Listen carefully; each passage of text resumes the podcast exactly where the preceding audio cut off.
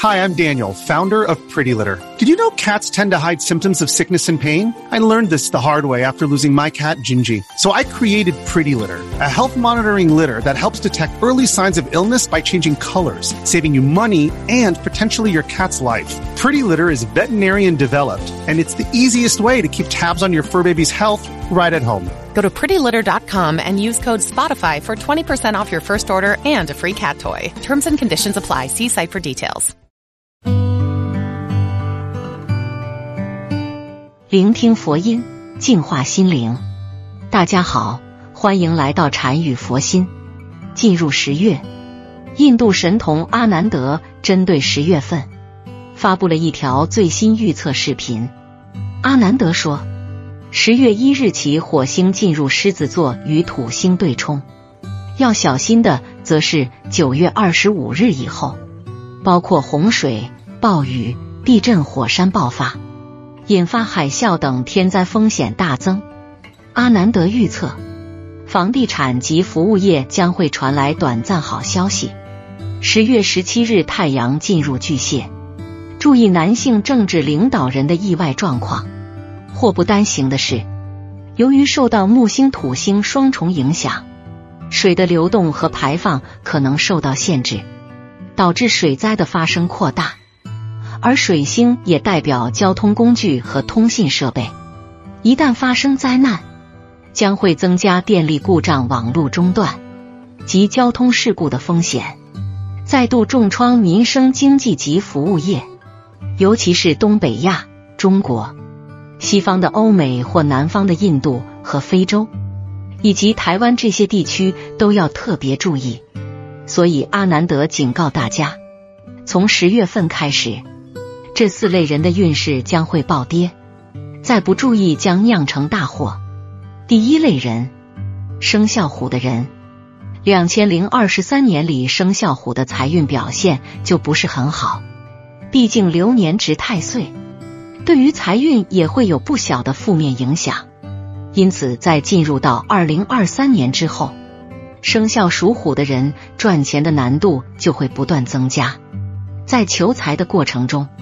经常会因为一些意外，导致自己赚钱的难度增加，需要付出相比以前更多的努力，才能保持经济收入的稳定。在这种情况下，生肖虎二零二三年的经济收入也会随之减少，从而给自己带来了不小的经济负担。与此同时，在两千零二十三年里。生肖虎除了赚钱比较困难之外，生活中的花销也会增加很多，有时候甚至可能会因为一些意外，导致自己需要面临破财、漏财的霉运。这对于自己在二零二三年的经济生活将会造成更大的影响，甚至在二零二三年生肖虎有负债的风险。对此，属虎人需要多加注意。阿南德说，在今年的上半年，属虎者的财运状态因高利诱惑且陷阱较多而出现亏损。虽然正财的部分略显稳定，但在下半年恐怕会出现财运相关的动荡。如果冒险投资，亏损的几率极高。因此，如果在上班努力存钱，并谨记，太容易到手的钱多数是陷阱。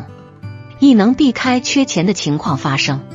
第二类人，生肖兔的人，生肖兔的赚钱能力并不是很强，所以他们的经济生活表现也一直以来都不是很富裕。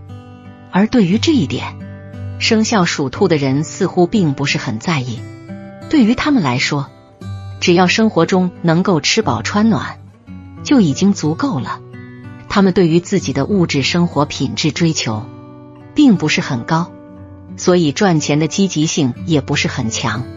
不过好在生肖兔在生活中的花销并不是很大，物质欲望不是很强，因此阿南德说，在今年的上半年，属兔者的财运状态因出手过于大方导致钱包失守。虽然奖金收入的部分还不错。但在下半年，恐怕会出现财运走下坡的情况。如果不好好规划存钱，陷入节俭过日子的几率很高。因此，如果在上半年做好定期存款的规划，不冲动购物，就能避开运势波动的影响。第三类人，生肖龙的人，财运上，属龙人在二零二三年有了豹尾凶星的存在，不管做什么事情都有些畏手畏脚，不敢放手一搏。而且这颗凶星还会对金钱运势造成巨大的干扰。让人心惊胆战，防不胜防。如果是身家资产非常多的大老板、大商人、富二代等等，这一年要妥善打理好个人钱财，必要时可以找专业投资理财师来帮忙出招，也可以自己把控好理财风险。千万不要购买大量的高风险股票，指数型基金也要少买，还要将一部分钱存进银行。这样才是最为稳妥的。同时，属龙人应该改变自己喜欢炫耀的问题，学会低调内向，否则很可能会被不法之徒盯上，到最后不仅会赔钱，还会遇到绑架和勒索。这种情况相当可怕，威胁到自己的生命安全。第四类人，生肖狗的人，生肖狗是那种不甘人后的类型。所以他们也一直以来都希望自己能够赚更多钱，过上比别人更富裕的生活。只不过，生肖属狗的人赚钱能力比较有限，以至于自己的经济收入始终不是很高。而且，生肖狗在生活中花钱总是大手大脚，属于那种不善守财的类型，所以他们的经济生活始终不富裕。甚至有时候还会因为过度消费，给自己的经济生活带来巨大压力。在两千零二十三年里，生肖狗的财运会有一定起伏。年初的时候，生肖狗的财运表现比较稳定，所以这段时间里的经济收入也没有太大变化，花钱的地方也不多，能够让生肖狗保持自己经济生活的稳定。而从年中开始，生肖狗的财运开始下滑。在接下来的一段时间里，生肖属狗的人会发现自己赚钱的难度比较大，求财过程中心经常会出现一些意外，从而导致自己的经济收入不断减少。如果不多加注意，甚至在这段时间里，生肖狗可能会出现亏损。给自己的经济生活造成更大负担，所以在二零二三年后半年里，生肖属狗的各位要将更多时间和精力投入到赚钱之中，因为在这段时间里财运表现不佳，所以经济生活会有不小的波动。如果不多加注意，很可能会给自己的经济生活造成巨大影响，让自己在后半年里。背负沉重的经济负担，生活压力也会随之倍增。因此，如果在上半年保管好钱，低调的花钱，培养好习惯，就能让自己充满底气。最后，阿南德还分享了一些开运的最好方法，大家可以跟着学一学。第一，水晶招财。稍微了解一些水晶知识的小伙伴都知道，像绿发晶。绿幽灵这类水晶是可以招财的，但是在家具摆件中，我们通常用的是水晶球和六芒星水晶阵。这类摆件通常以白水晶和紫水晶为主，这是因为这两种水晶相对来说比较百搭。通常一家三口的生辰元素都不一样，有的人天生对于绿幽灵等水晶磁场排斥，所以自己带的水晶。可以找风水先生来进行测算和定制。家具摆件的话，适合百搭的白水晶和紫水晶。第二，植物开运。植物具有生发作用，不是生头发的生发，而是生长和发展。在神秘学中，代表的是生机勃勃。我们可以在家居中旺气位上面摆放一盆生机勃勃的植物，可以起到旺财、催财的作用。但是千万要记住，如果植物叶子枯黄或者长势不好，赶紧拿走，这对财运不利。